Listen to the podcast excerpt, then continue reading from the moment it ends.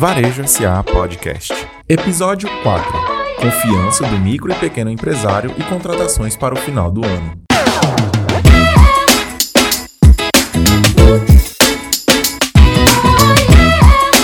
Olá, eu sou Marina Barbosa. Seja muito bem-vindo ao podcast da Varejo SA, o portal da CNDL, a Confederação Nacional de Dirigentes Lojistas, que reúne tudo o que você precisa saber sobre o setor varejista de uma maneira leve e confiável.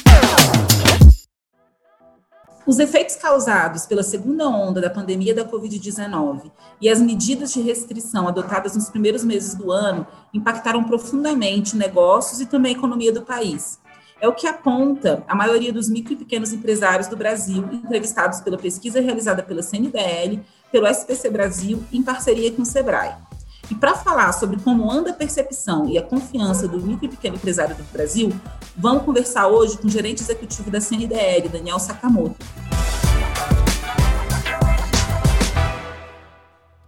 Olá, Daniel, tudo bem? Muito obrigada pela sua participação aqui no podcast. É, eu queria saber, Daniel, como que anda a confiança do micro e pequeno empresário em relação à economia do país? Bom, para 51% dos brasileiros, as condições econômicas pioraram nos últimos seis meses. Isso demonstra que a confiança não está boa. É, os índices de investimento também não estão altos. Ou seja, o empresário brasileiro ele não considera investir nos próximos meses. Isso demonstra que, ah, apesar da melhoria ah, em vendas, ah, essa melhoria ela não se reverteu ainda num aumento de confiança a ponto de fazer com que os brasileiros voltem a investir nos seus negócios. Mas também, apesar dessa, de eles relatarem essa piora, né, essa sensação de piora na economia, por outro lado, o cenário de avanço da vacinação e também da reabertura das atividades sociais e comerciais também parece que trouxe um otimismo né, para o empresário. Realmente, o avanço da vacinação traz um pouco de otimismo para o empresário brasileiro, que considera que isso vai ser importante para a retomada dos negócios. Inclusive, os números recentes mostram ah, um aumento das vendas e isso traz sim um otimismo para os próximos meses. Ainda não é suficiente para fazer com que o empresário ah, resolva investir ou aprimorar o seu negócio nesse primeiro momento, mas a gente acredita que isso é sim um caminho para a retomada do crescimento econômico e para a volta uh, do empresariado investindo e se tornando cada vez mais confiante aí na melhoria das condições econômicas do país. Bacana, Daniel. E a gente seguindo nessa linha, é, a pesquisa também falou um pouco sobre como que o, se o empresário ele deseja, né, ele, se ele está previsto fazer melhorias nos próprios negócios, né? É, o que, que, a pesquisa apontou sobre isso? Bom, apesar do otimismo com o futuro, a pesquisa mostra que dois em cada três empresários não realizou nenhum tipo de investimento nos seus negócios nos últimos três meses. Isso significa que ah, apenas um terço deles fizeram algum tipo de investimento e esse investimento está é, tá vinculado com uma reforma na empresa, ampliação do estoque, compra de equipamentos, maquinários, computadores, implementação de algum sistema de vendas ou serviços online. Ah, então, realmente ainda há muito espaço para que esse empresário retome sua confiança e volte a investir no seu próprio negócio. Certo. E entre os que pretendem investir, quais são os principais objetivos desses investimentos? Os empresários que pretendem investir, eles estão mais focados na ampliação do seu estoque, investimento em mídia e propaganda. Alguns deles também pensam em fazer algum tipo de reforma ou compra de equipamentos. Esses objetivos eles estão sempre ligados à melhoria da produtividade do negócio, rentabilidade ah, das suas vendas, e isso é o que deve é, ser fundamental para manter os negócios funcionando diante dessa crise que a gente está atravessando. Entendi, Daniel. E a gente sabe também que a confiança dos micro e pequenos empresários está diretamente relacionada também à sua disposição em contratar crédito e também para realizar investimento. O que a pesquisa apontou em relação a isso? Bom, a pesquisa mostra que 70% dos empresários afirma que não pretende contratar crédito nos próximos três meses. Por um lado, isso é positivo, porque a gente sabe que o crédito no Brasil é caro e faz com que o endividamento das empresas aumente, mas isso demonstra também que há ainda uma incerteza com relação ao futuro e eh, a contratação de crédito demonstra que a, a confiança não está tão alta quanto deveria para a retomada dos negócios.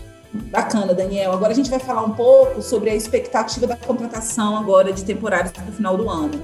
Né? A gente sabe que é uma, é, é uma época é, que sempre traz otimismo né, expectativa, tanto para o setor também como para a população desempregada, que sempre busca se recolocar no mercado de trabalho com essas vagas abertas pelo comércio. E a pesquisa, a, gente, a CNDL e o SPC Brasil junto com o Sebrae também fizeram uma pesquisa sobre isso, né? É, o que, que a pesquisa mostra? O que, que a pesquisa aponta? A pesquisa aponta que aproximadamente 105 mil vagas de trabalho serão criadas para o final do ano. Uh, é um número bastante importante, relevante nesse momento que o desemprego está em alta no Brasil. Uh, mas esse número ele é menos otimista do que a pesquisa realizada em 2019. Uh, então, apesar de ser é, algo importante para o mercado de trabalho brasileiro, a gente ainda não retomou os patamares de contratação pré-pandemia, o que preocupa ainda bastante a economia brasileira. E quais são essas principais vagas? Para onde que essas para onde que a população pode enviar os currículos? Onde que a maioria das vagas vão ser abertas? Bom, a maioria das vagas elas costumam ser abertas na área de vendas, seja de loja física, seja de shopping. Essa é a principal área que demanda contratação de temporários no Brasil. É, a pesquisa mostra também que a maioria dos empresários planeja fazer essas contratações temporárias sem carteira assinada, né? É, o que, que aponta esse levantamento? É, considerando a forma de contratação, 57% afirma que vão abrir vagas informais, sendo que 47% registrados em carteira de trabalho e 18% recorrerão à mão de obra terceirizada. Em média, o número de total de profissionais temporários contratados será de dois colaboradores. Uh, esse tipo de contratação do fim de ano, ele representa sim uma excelente oportunidade uh, devido ao grande número de desempregados que a gente tem no país.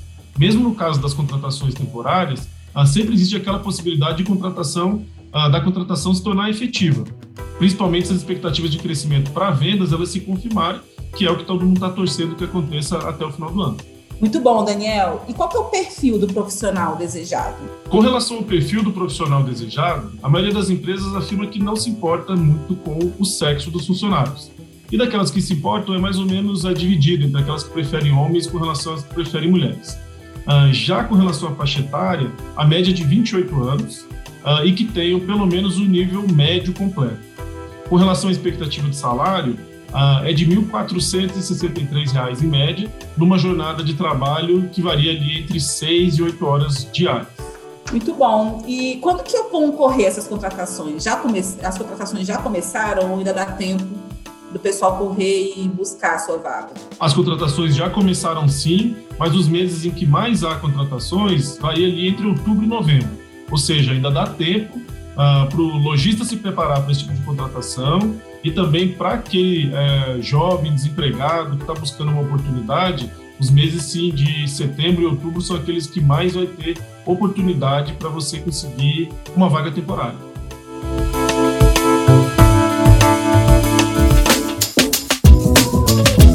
Esse podcast fica por aqui, mas a Varejo SA tem muito conteúdo útil para o crescimento do seu negócio. Então, não deixe de visitar o nosso portal. Acesse www.varejosa.org.br. Você também pode acompanhar dicas para a gestão da sua loja nas redes sociais da CNDL. Nós estamos no Facebook, Instagram e no Twitter. Procure pelo arroba Sistema CNDL. No YouTube, o nosso canal é o CNDL Brasil. Os links estão na descrição aqui do programa. E se você gostou do episódio, compartilhe esse conteúdo com seus amigos nas suas redes sociais e no WhatsApp e também no Telegram. Marque conteúdo com hashtag VarejoSA e arroba Sistema CNDL. A sua opinião também é muito importante para a CNDL. Então, manda seu feedback e sugestão para o e-mail varejasa.cndl.org.br. E eu fico por aqui. Muito obrigada.